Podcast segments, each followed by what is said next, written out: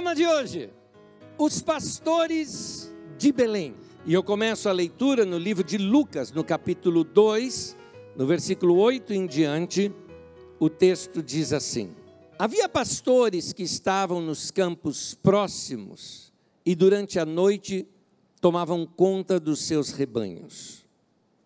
E aconteceu que um anjo do Senhor apareceu-lhes, e a glória do Senhor resplandeceu ao redor deles e ficaram aterrorizados. Mas o anjo lhes disse: Não tenham medo, estou trazendo boas novas de grande alegria para vocês, que são para todo o povo. Hoje, na cidade de Davi, nasceu o Salvador, que é Cristo, o Senhor. Isto servirá de sinal para vocês. Encontrarão o bebê envolto em panos e deitado numa manjedoura.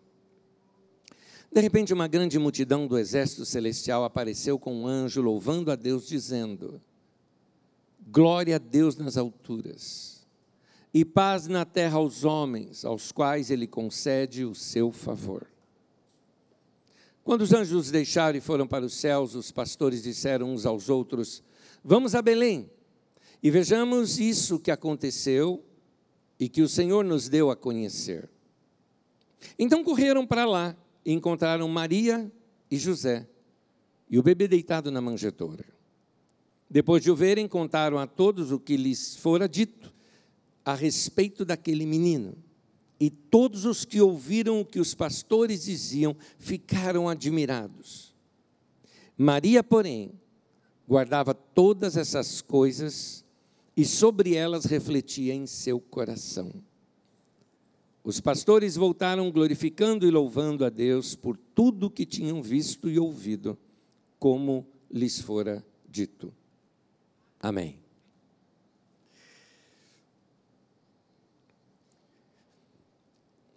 Quando nós ouvimos falar sobre os pastores, é importante nós identificarmos bem esses personagens. Havia alguns tipos diferentes de pastores, tanto naquele tempo quanto hoje. Ainda existe essa prática em todo o Oriente Médio. Havia uns pastores que eram pastores nômades. Pastores nômades uh, não se fixavam no lugar, nômades, portanto, eles levavam seu rebanho de pasto em pasto, de terras em terras, você vê, por exemplo, pastores nômades que acompanhavam Abraão e Ló, que eles, num determinado momento, ocuparam as mesmas terras, tinham rebanhos tão grandes que começou até a ter brigas entre eles por causa de espaço de pasto. Foi aí que Abraão e Ló se separam. Esses eram nômades. Ah, nós temos também um outro tipo de pastores, que são os pastores de vilarejo. Isso fica mais claro para a gente numa parábola que Jesus contou das cem ovelhas. Talvez muitos de vocês que conhecem os evangelhos já sabem do que se trata. Jesus conta uma parábola é, de pastores no campo, tinham cem ovelhas, uma se dispersa e o pastor deixa o rebanho e vai atrás dessa uma, atrás de volta, e depois, quando ele volta ao vilarejo, ele conta para os seus amigos, reúne os seus amigos e conta para eles essa experiência, e ali todos se alegram com ele que ele recuperou aquela ovelha. Nessa história, uh, é importante nós sabermos o seguinte: primeiro, raramente tem que ser alguém muito, muito rico para ter 100 ovelhas. Essas ovelhas eram ovelhas do vilarejo. Normalmente cada família tinha uma, talvez duas. As ovelhas e os rebanhos, veja bem, não vou falar rebanho, mas as ovelhas, já que uma família normalmente tinha uma só ovelha, um burrinho. Burrinho é o carro deles da época. Então, uh, vilarejo pobre, eles guardavam esta ovelha e esse burrinho dentro de casa. Desse modo, uh, uh, não somente aqueles animais ajudavam a aquecer a casa no tempo muito frio, principalmente no inverno, ah, como também guardavam dentro de casa pelo fato de serem o bem deles. É um bem material. Então, eles não deixavam expostos as suas ovelhas e seus animaizinhos. Muito bem, esses pastores pegavam essas ovelhas de todo o vilarejo, levavam para o campo para uh, que eles pastassem, para que eles tivessem aquelas, aqueles rebanhos pudessem se alimentar. Muito bem, uh, os pastores eram os, a classe mais baixa em termos de salário. Eles eram os mais pobres que existiam, normalmente eram moços ainda, novos, e ganhavam muito pouco por esse trabalho que faziam.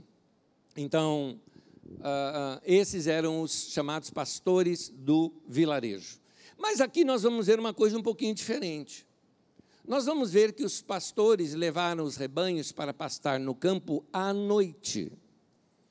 Isso vai nos ajudar a identificar um pouquinho melhor esse momento. Certamente esse momento aqui uh, aconteceu quando o trigo já havia sido colhido. A presença de rebanho ali iria ajudar a terra para a próxima plantação. Nessa figura que vocês estão vendo, é uma figura exatamente disto, mostrando depois que o trigo é colhido, os rebanhos vão se alimentar do que tem ali e também adubam o solo para a próxima plantação. Para a gente entender isso melhor, eu vou explicar um pouquinho mais adiante para vocês isso. A região era uma região de forte plantação de trigo. Esse era a riqueza e a característica dessa região de Belém. Belém, na língua hebraica, Bethlehem, significa casa do pão. O que se encaixa perfeitamente com o que eu lhes disse sobre as plantações de trigo. E o detalhe de ser à noite é importante, porque nos mostra exatamente a época em que isso aconteceu. E também que isso não poderia ter acontecido nesse período que nós estamos agora, que é dezembro. Explico isso da seguinte forma: Vou mostrar para vocês aqui agora um calendário agrícola, para que a gente possa compreender um pouquinho mais o contexto do texto que nós estamos lendo.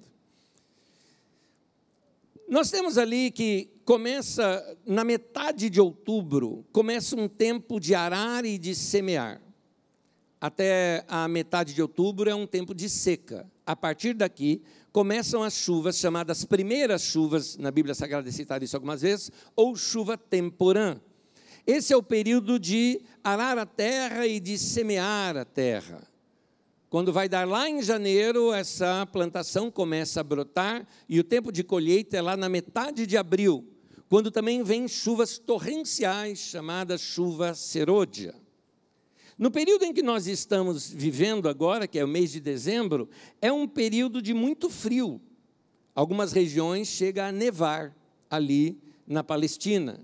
Quando não, são chuvas muito fortes, o que certamente não se encaixa com um rebanho à noite no pasto.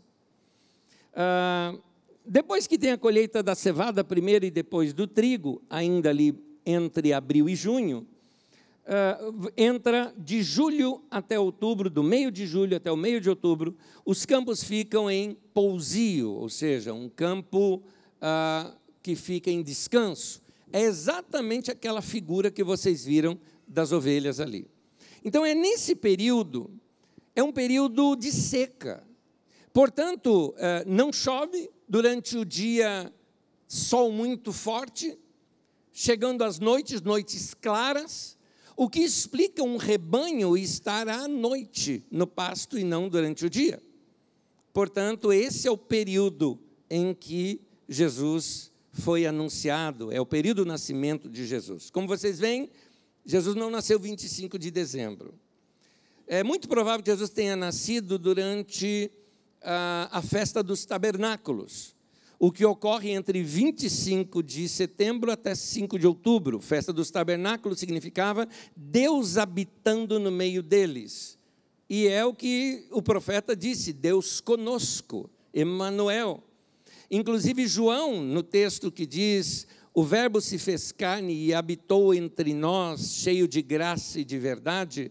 A palavra habitar ali é a palavra tabernacular ele, o verbo se fez carne e tabernaculou entre nós. Seria isso uma referência de que Jesus teria nascido na festa dos tabernáculos? É só uma suposição. Suposição por suposição, de 25 de setembro a 5 de outubro, eu fico com 3 de outubro, que é o meu aniversário. Eu acho que cai bem o nascimento de Jesus ali. Mas uh, qual o problema? Alguém, algumas pessoas são assim. Não, eu não comemoro o Natal. Por quê? Porque Jesus não nasceu dia 25 de dezembro. E daí? Deixa de ser chato. Tem alguma outra data para comemorar? A gente não sabe, ninguém sabe a data. Então escolhe uma. O importante é que, já que está todo mundo reunido, para isso, vamos juntos também. Porque nós não celebramos a data de 25, nós celebramos o evento, que é o advento, o nascimento de Jesus. Não é a data do Natal que nós celebramos, nós celebramos o fato do Natal. Jesus nasceu, disso nós sabemos. E nós queremos lembrar e chegar para Deus e falar: obrigado, Deus, porque Jesus nasceu. Algo começou ali na história do mundo por causa desse nascimento de Jesus. Mas eu quero explicar um pouquinho mais esse momento, esse local onde os uh, pastores ali estão e recebem esta anunciação do nascimento de Jesus. Havia um lugar que é mencionado, inclusive, num comentário judaico bem antigo, chamado Migdal Eder, que significa torre de vigia do rebanho. Esse lugar eram campos ali nas redondezas de Belém, que eram reservados para a criação de animais que seriam usados no sacrifício do templo em Jerusalém. Jerusalém ficava a poucos quilômetros dali, menos de 10 quilômetros dali e este lugar ficava a meia hora de Belém. O profeta Miqueias cita este lugar, Migdal-Eder, num trecho de uma profecia, e essa profecia, ela vai dizer que o Messias nasceria em Belém. E dentro desse mesmo contexto em que o profeta vai dizer isso, nós vamos ler o texto mais adiante, mas em capítulo 4, versículo 8, no contexto daquela profecia, diz assim: A ti, ó torre do rebanho, em hebraico, Meidaweder, monte da filha de Sião, a ti virá. Sim, virá o primeiro domínio, reino da cidade de Jerusalém, da filha de Jerusalém. Os cordeiros que seriam sacrificados no templo, eles teriam que ser sem mancha e sem defeito. Por isso, os pastores faziam algo. Quando tinha um bebezinho recém-nascido, estou falando desse rebanho, que era um rebanho específico para o templo. Eles os cobriam com panos feitos de peles de cordeiro, para que esses cordeirinhos não se ferissem, porque, por serem recém-nascidos e todos desajeitados como eram, eles poderiam ferir a lã e a lã não poderia ter defeito algum. Por isso, eles não seriam aptos para o sacrifício, se isso acontecesse. Então, eram protegidos com peles de cordeiro. Esses pastores, que cuidavam de animais que seriam usados nos sacrifícios do templo em Jerusalém, cerimonialmente eles eram mais limpos, porque, por alguma razão, ah, a religião judaica da época de Jesus não via com bons olhos os pastores. Eu não sei o porquê disso, porque Davi foi pastor de ovelha. Ele fez salmo dizendo: O Senhor é meu pastor. Então, no Antigo Testamento, os pastores são valorizados. Mas nessa época de Jesus, isso estão nos escritos rabínicos da época também, os pastores eram rejeitados e não poderiam entrar no templo, por exemplo, eu não sei por quais razões, mas estes aqui, como cuidavam especificamente dos animais do templo, eles faziam as limpezas cerimoniais, e aqui eu acho que eles se encaixam perfeitamente de serem os pastores que foram visitar a Jesus. Por uma razão, Antes do sacrifício, era chamado um desses pastores para checar a ovelha, checar o rebanho, o, o, o, cordeiro que iria ser sacrificado, para ver se ele estava realmente sem defeito algum, porque os pastores conheciam isso. E é interessante, esses pastores foram os que foram chamados para ir visitar aquele que João Batista, quando viu, disse: Eis o Cordeiro de Deus que tira o pecado do mundo Foram eles que foram ver e checar o bebê Jesus. E Deus ainda disse para eles que haveria um sinal para eles. Diz assim, no livro de Lucas, capítulo 2, versículo 12: Isso servirá de sinal para vocês. Encontrarão o bebê envolto em panos e deitado numa manjedoura. É muito provável que esse bebê tenha sido enrolado em peles de cordeiro, porque isso era comum naquela época e facilitando é, é comum é, é, é, fazer isso com bebês recém-nascidos, principalmente na época em que ele nasceu, que seria o início de um período muito frio, então se enrolavam os bebês dessa maneira, e facilitando assim, no caso, a identificação dos pastores, dando para aqueles pastores que viriam visitar o bebê símbolos com os quais eles estavam acostumados: pele de cordeiro, manjedoura. Eu sei que isso aqui é uma suposição que eu estou fazendo, mas ela teologicamente é uma interpretação que cairia perfeitamente aqui. Porque na mesma profecia que Miqueias cita aquele lugar, ele cita o seguinte em Miqueias 5, versículo 2: E tu, Belém Efrata, pequena demais para figurar como grupo de milhares de Judá, de ti me sairá o que há de reinar em Israel, e cujas origens são desde os tempos antigos, desde os dias da eternidade. É interessante que, como os judeus conheciam muito bem essa profecia, quando aqueles magos do Oriente chegam, eles vão até Herodes e perguntam sobre o nascimento do rei de Israel.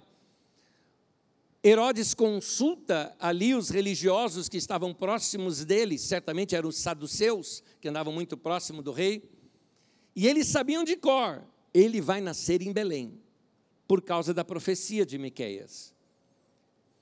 O texto fala de Belém Efrata. Efrata é o nome antigo da cidade de Belém. Em, em Gênesis 35, 19, conta que foi no caminho de Efrata que Raquel foi enterrada. Raquel, esposa de Jacó, mãe de José e de Benjamim.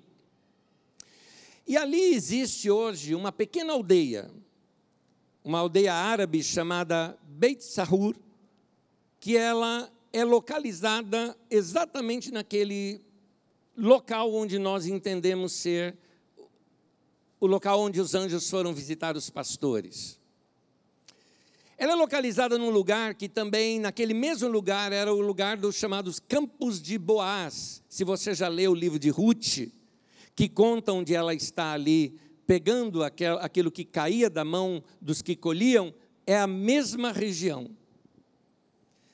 Esse é o campo dos pastores, que foi o lugar onde foi o, o anúncio do nascimento de Jesus a eles. Um homem, um dos pais da igreja, chamado de São Jerônimo, ele morreu lá em Belém, passou os últimos anos da sua vida em Belém, para você ver a importância desse homem. Foi uma, talvez, das primeiras traduções, se não a primeira, uma das primeiras traduções da Bíblia Sagrada, que ela foi traduzida para o latim, a chamada Vulgata Latina, foi São Jerônimo que foi o responsável por essa primeira tradução. E ele fornecia indicações de que ali era o local onde os pastores, durante aquela chamada Noite Santa, receberam a visita, e ele chamava o lugar exatamente com esse nome, Migdal Eder, a Torre do Rebanho.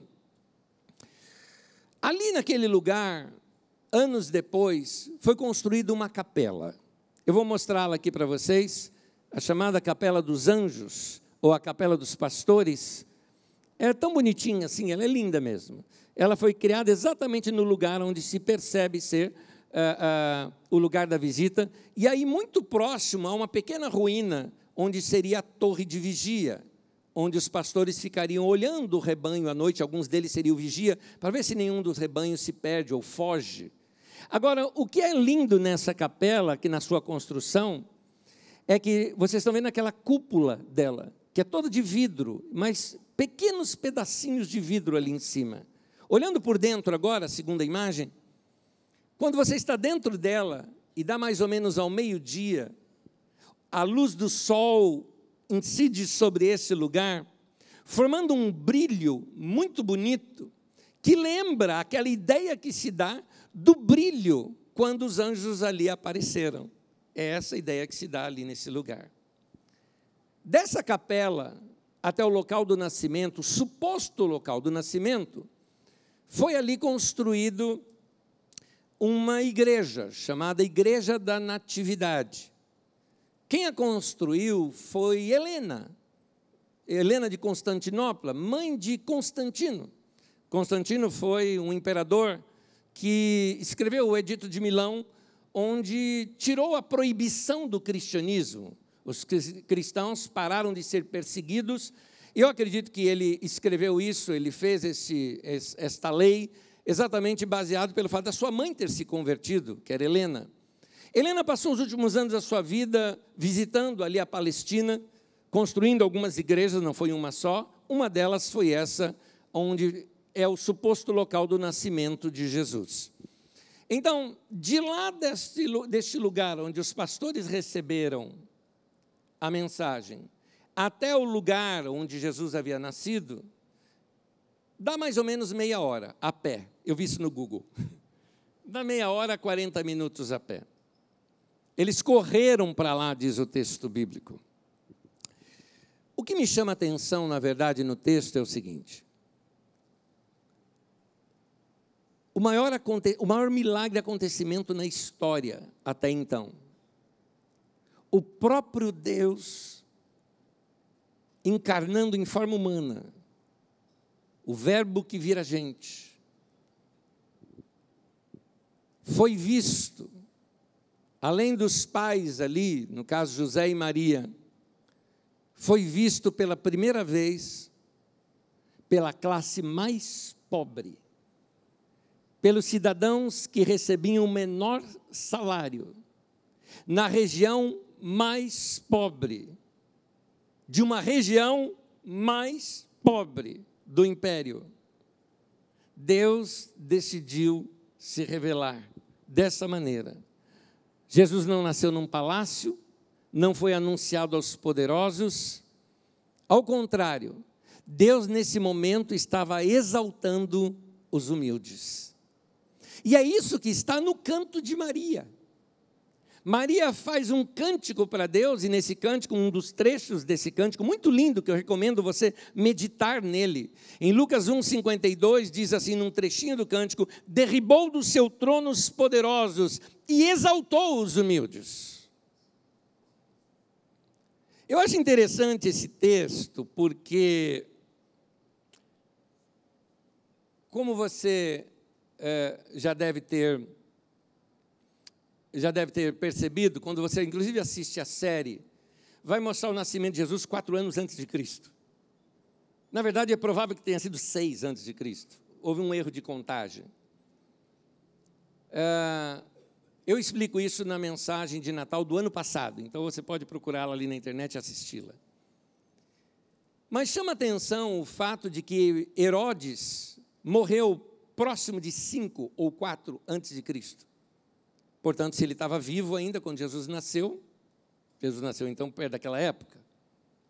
O que nos mostra uma coisa interessante, Maria diz: derrubou os poderosos, mas exaltou os humildes. É interessante, essa palavra de Maria era ao mesmo tempo uma profecia ali. O Herodes que mata crianças, o Herodes, que se julga ser o rei, que era um rei ilícito sobre Israel, porque nem israelita ele era, Deus o derruba, mas exalta os humildes. Os pastores de Belém, é interessante, eu fiz uma pesquisa na internet e eu fui procurar mensagens, pregações sobre os pastores de Belém. Não achei. Não achei. Achei poucas, na verdade achei três. Eram breves estudos que citavam apenas os pastores de Belém, mais nada. Como vocês veem, os pastores de Belém não são famosos. Não são famosos. Aliás, ah, sobre esses pastores é interessante que eu fiz um, por exemplo, eu estava, tinha até conversando com meu filho, Dudu, eu falei, eu quero fazer uma postagem falando aqui eh, da pregação de amanhã, e eu estava procurando no Canvas e alguns outros, algumas buscas assim, eu coloquei. E tem um momento que eu coloquei assim, pastores de Belém. Aí me aparecem os pastores da Assembleia de Deus de Belém. É o que me apareceu. Nada contra meus irmãos da Assembleia de Deus, eu os amo, né? mas eu não estava procurando vocês nesse momento. Né? Eu queria pastores de Belém, e não aparece. E é interessante, muitas vezes eu digitei pastores de Belém, apareciam os magos. Falei, gente, eu nunca vi, por exemplo, estátuas dos pastores de Belém. Nunca vi isso. Como eu te digo, eles não são famosos.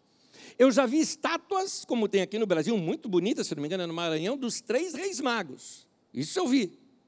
E é interessante, porque na Bíblia Sagrada não diz que eles eram três, também não diz que eles eram reis. Eles eram apenas magos desconhecidos. Mas você sabe, o povo gosta de celebridade, então criaram uma. Deram uns títulos para os caras que eles não eram. Eram magos persas e tudo mais. É, o mais provável é que sejam isso.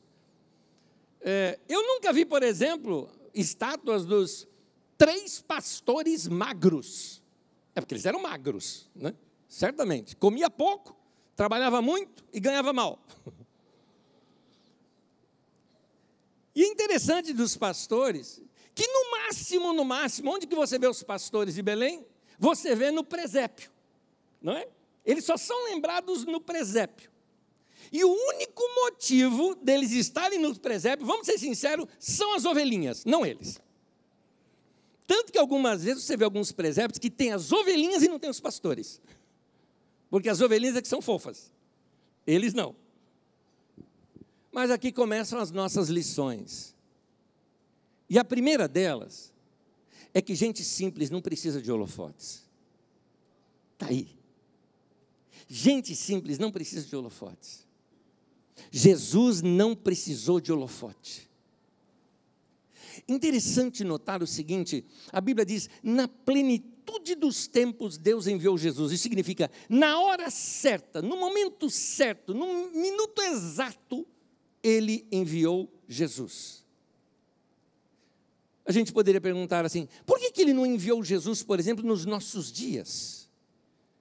Para nascer nos Estados Unidos da América ou na China, por exemplo, com filmagens saindo na internet com presença de todos os youtubers mais famosos.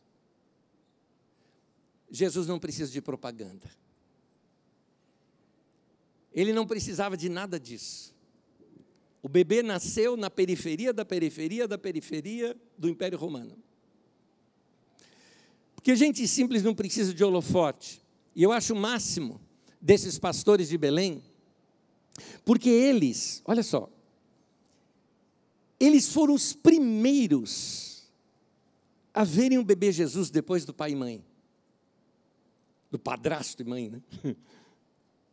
Depois de José e Maria, os primeiros que viram foram esses pastores. E o detalhe: o texto diz que eles saíram de lá e contaram para todos que eles puderem, pudessem ver, e todo mundo ficava admirado. Note, eles foram os primeiros a pregarem o Evangelho. Foram os pastores de Belém. E desconhecidos, sem nomes. Quais os nomes deles? É, quando você vê que as pessoas gostam de fazer fama, você vê, por exemplo, com os magos do Oriente. Primeiro, transformaram um mago em rei, de rei falaram que eram três, deram até nome para os caras. É o Gaspar, é, tem um outro lá que eu não sei, e tem um que é aquele que tinha medo de avião, o Belchior, que na verdade não é do Oriente, ele é da América, porque ele era latino-americano sem dinheiro no banco. E quem riu denunciou a idade, denunciou a idade porque está lembrando de uma música da, dos anos 70. Mas vamos bem. Esses deram até nomes para os caras. Então, mas esses pastores não cita, não sabemos quantos. O caso é que Deus está nos ensinando algo nesse trecho. Eles servem, eles levam a mensagem e sai de cena. A glória deles estava em ver a glória de Deus. Isso ensina que essa deve ser a marca de um seguidor de Jesus. Eu e você precisamos aprender com o nosso Senhor Jesus no seu nascimento e com esses pastores que foram visitá-lo, de que nós não precisamos de holofotes sobre nós. Aliás, ser famoso é, deve ser chato demais. Porque um famoso não pode sair na rua tranquilo. Um famoso tem que andar num shopping com segurança. Um famoso daqui a pouco cria problemas e aparecem haters. O cara está comendo tranquilamente num restaurante com a sua família e alguém começa a xingá-lo. Meu querido, busca outro caminho. Busca o caminho da simplicidade, da humildade. A marca do seguidor de Jesus é essa. Nós não queremos ser poderosos nesse mundo. E nós não somos daqui. E o reino de Deus não é isso aqui. Nós estamos aqui para servir. A marca de Jesus, desde o seu nascimento, é a humildade. Essa é a marca de Jesus. Ele nasce num lugar pobre, sem recursos, enrolados em panos improvisados, provavelmente, improvisado o seu bercinho, e, no entanto, Deus é quem decidiu que ele começaria assim. Onde tem humildade, é bonito de ver. Onde tem humildade, a gente repara graça. Onde tem humildade, a gente nota que aquilo é simpático, é atraente. Então, um conselho a todos nós: sejamos humildes. No Salmo 138, versículo 6, diz assim: que Deus, embora esteja nas alturas, o Senhor olha para os humildes e de longe reconhece os arrogantes. Em outras palavras, Deus percebe gente arrogante ó, de longe. Você percebe. Você que é humano, conversando com alguém, você percebe quando a pessoa está sendo arrogante, quando ela está crescendo diante de você, ou quando ela está querendo mostrar que o dela é sempre melhor. Isso não é chato demais de se ver?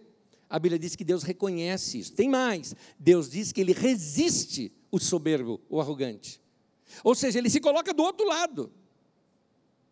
Portanto, todas as vezes em que eu e você somos arrogantes, Deus muda de lado. Ele vai para o outro lado.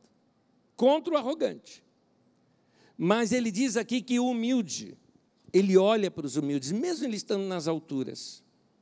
Jesus, inclusive, nos seus ensinos, ele fala: bem-aventurados humildes. Ou como diz assim na nova tradução, na linguagem de hoje, Mateus 5, versículo 5, diz assim: Felizes as pessoas humildes, pois receberão o que Deus tem prometido. Meu irmão, estragaram a, alguns ensinos no meio da igreja nesses últimos anos, que tem tornado às vezes o povo de Deus um pouco arrogante. Posturas como: sou filho de Deus, Deus tem promessa na minha vida. Meu irmão, não se orgulha disso, não, meu irmão, você não merece nada, meu querido. Você não merece nada.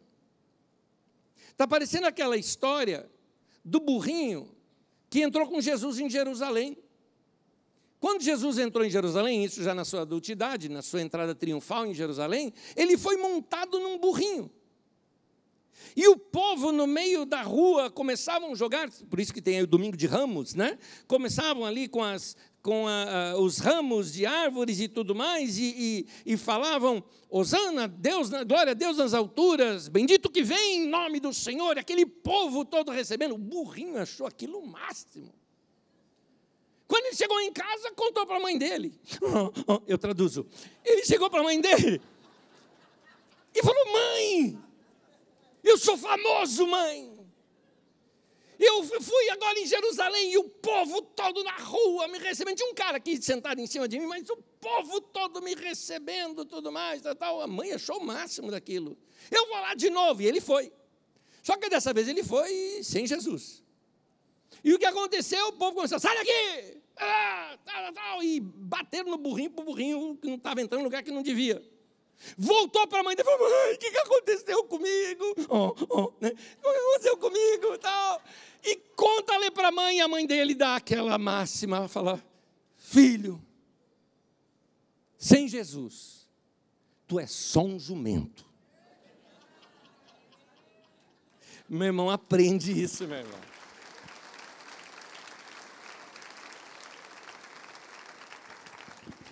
Você acha que você é alguma coisa pelo seu dinheiro, pelo que você tem, pela sua posição social, pelo seu estudo, pela sua formação, pelos seus títulos? Sem Jesus? Oh. De vez em quando a gente precisa lembrar alguém disso. Quando aquela pessoa estiver assim falando, porque eu, é, doutor e tal, é, estava dirigindo o meu carro tal, e eu estava. Sabe aquela pessoa que está esnobando em cima de você? Dá vontade de olhar para essa pessoa e falar: Oh.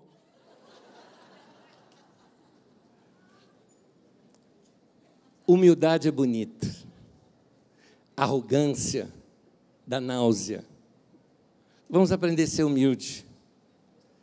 Provérbios 11, versículo 2 diz: Quando vem o orgulho, chega a desgraça. Mas Vamos falar essa frase juntos? Mas a sabedoria está com os humildes. Vai ouvir os humildes. Vai ouvir seu avô, sua avó. Vai ouvir aquela pessoa mais pobre da sua família. Vai ouvir aquela pessoa mais simples na sua empresa.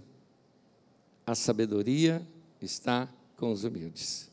Eu vou terminar lendo o último texto que está em Colossenses capítulo 3. E o texto de Colossenses é Paulo, apóstolo, muitos anos depois de Jesus. Ele escreve para uma igreja que estava nascendo e aquela igreja precisava aprender como é ser cristão. E ele então descreve como que deve ser um seguidor de Jesus. Eu termino lendo Colossenses 3, de 12 em diante. Vamos ler. Diz assim: Portanto, como povo escolhido de Deus santo e amado, revistam-se de, guarda bem, profunda compaixão, bondade, humildade, mansidão e paciência. Suportem-se uns aos outros. Perdoem as queixas que tiverem uns contra os outros. Perdoem como o Senhor lhes perdoou. Acima de tudo, porém, revistam-se do amor, que é o elo perfeito, e que a paz de Cristo seja o juiz em seu coração. Visto que vocês foram chamados para viver em paz, como membros de um só corpo, e sejam agradecidos, habite ricamente em vocês a palavra de Cristo. Resumindo o texto, ele fala que nós temos que ser revestidos de compaixão. Compaixão é sentir o mesmo que o outro está sentindo. É a capacidade de eu ver alguém e conseguir compreender o que aquela pessoa está sentindo e sentir. Eu vou te dar, só que ele diz em compaixão e também com bondade. Eu vou te dar um exemplo muito claro. Quando, nos dias quentes como os que a gente está vivendo, você estiver confortavelmente no seu carro, e uma pessoa, às vezes uma mulher com uma criança no colo, vem se aproximando do seu carro, troca de lugar com ela. Isso é compaixão. Sente o que ela está sentindo. Você acha que ela está lá porque ela queria estar? Tá? Ela está passando vergonha. Você acha que não é vergonhoso fazer o que ela faz? É, com certeza ela sente vergonha. Ela não queria estar ali, queria estar talvez em casa brincando com o filho. Vai lá do outro lado, veja o que é sentir estar lá no, no sol, dependendo de esmola para sustentar a criança e talvez sobrar alguma coisa para você. Desejando estar dentro daquele carro geladinho que você está dentro. E aí você pega e fecha o vidro. Isso é falta de compaixão. Mas a Bíblia não fala só compaixão, fala de bondade. Faz alguma coisa. Reparte um pouco do que você tem. Todos vocês têm algo para repartir e para dar. Vamos fazer isso. De que adianta, Jesus disse, ter luz e a luz não brilhar? Não se coloca a luz debaixo de uma mesa, se coloca no velador e ilumina toda a casa. Jesus disse. Falou assim também, brilha a sua luz diante dos homens. E ele explica o que é isso. Ele fala, para que eles vejam as suas boas obras e glorifiquem o Pai que está nos céus. Seja você um desses pastores desconhecidos lá dos pastores de Belém. Seja um deles. Você não precisa de fama, você não precisa assim tirar uma selfie. Olha, estou entregando aqui uma cesta básica. Claque, né? Você não precisa disso. Dê. Que a sua mão direita não sabe o que a esquerda está fazendo, ou que a esquerda não sabe o que a direita está fazendo. Eu não sei como é que está no texto. Mas alguma coisa assim está lá. Mas Jesus ensina isso. Faça. Doe. Tenha compaixão, bondade, misericórdia o texto continua: humildade, mansidão, paciência, suportem-se uns aos outros, dê suporte uns aos outros, perdoem uns aos outros. Gente, isso aqui está falando do quê? Está falando da reunião de final de ano nossa agora. Como assim? É, você vai reunir com a tua casa, com a tua família. Você vai ter que praticar tudo isso: humildade, mansidão, paciência, suportar, perdoar. Quer ver uma época para ter problema de família? Final de ano, festa de Natal. Você vai ter aquele tiozão chato, aquela tiazona chata. Você vai ter, você vai ter aquele momento da sobremesa que todo mundo fica olhando para a cara do outro para saber quem é o primeiro que vai falar. É para ver ou para comer? Né? Você vai ver. Vai ver o tiozão da fake news vai montar um grupo novo, vai te colocar lá e vai ficar mandando coisas do tempo de Orkut. Vai ter briga, vai ter o bêbado. Mas perdoem-se. E Jesus nos ensina, e Paulo nos ensina sobre os ensinos de Jesus, que a paz de Deus seja o árbitro no teu coração. Que a paz de Deus apite para você e fala: para, daqui em diante não. Porque ele fala o seguinte: que nós fomos chamados para viver em paz. Discípulo de Jesus não é barraqueiro, é isso que ele está falando aqui. Sejam agradecidos e habitem ricamente em vocês a palavra de Cristo. Vamos aproveitar esse tempo, ler as Escrituras e deixar Deus lavar o nosso coração de toda maldade nossa. E que Ele tira de nós toda arrogância e que sejamos mansos e humildes. Como Jesus disse: aprendam de mim ele fala: Eu sou manso e humilde de coração. Vamos seguir o nosso mestre e aprender a ser assim também. Amém? Vamos ficar em pé, por favor. E eu convido você, como um ato simbólico de humildade, porque a humildade significa eu dependo de você. A humildade é aquilo que a criança faz quando o pai fala, me dá sua mão, ele dá. Vamos atravessar a rua, dá a mão, ele dá. Ele sabe que precisa daquela pessoa do seu lado. Assim também nós precisamos uns dos outros. Vamos dar as mãos nesse momento? Dê a mão para quem está do teu lado, teu irmão e tua irmã. E me permito orar com vocês nesse momento. Querido Pai, limpa o nosso coração de toda maldade, de toda arrogância. Como Davi orou, pedindo ao Senhor para sondar o coração, e se houvesse algum caminho mal que o Senhor removesse o caminho mau e guiasse pelo caminho eterno, te pedimos a mesma coisa, Deus. Eu peço também, Senhor, assim como Davi, que o Senhor derrame luz nas nossas trevas, ou seja, aquilo que não estamos vendo, os pecados que são ocultos, que o Senhor remova do nosso coração, limpando o nosso coração, para que possamos demonstrar a tua pureza, brilhar a tua luz, sermos cheios de bondade, misericórdia, mansidão. Que a boa mão do Senhor esteja sobre o teu povo. Que todos tenham uma experiência gostosa no Natal, nesse tempo de Ano Novo, um tempo de renovação em suas vidas. Seja um tempo de descanso e um tempo de reflexão, onde cada pessoa, ao ler as Escrituras Sagradas, possa perceber o quanto mais ainda precisa mudar e crescer diante do Senhor e serem cheios da tua palavra. Pai, ilumine o nosso caminho, dirija a nossa vida. Entregamos nossas vidas confiantes nas Suas mãos. Obrigado pelos nossos irmãos e irmãs que estão aqui conosco hoje. Que a bênção do Senhor esteja sobre cada um deles. Em nome de Jesus. Amém e amém. Que o Senhor te abençoe, meu irmão. Ao nosso Deus, que é bom. Você me permite, eu quero abençoar cada um de vocês.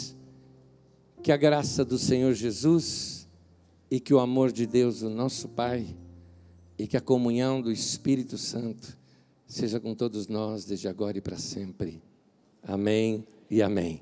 Bom Natal para vocês. Deus abençoe você. Eu só vou te pedir que você dê um abraço em quem está perto de você, desejando bom Natal para você. Abençoe seus irmãos e irmãs e vocês vão em paz. Deus abençoe.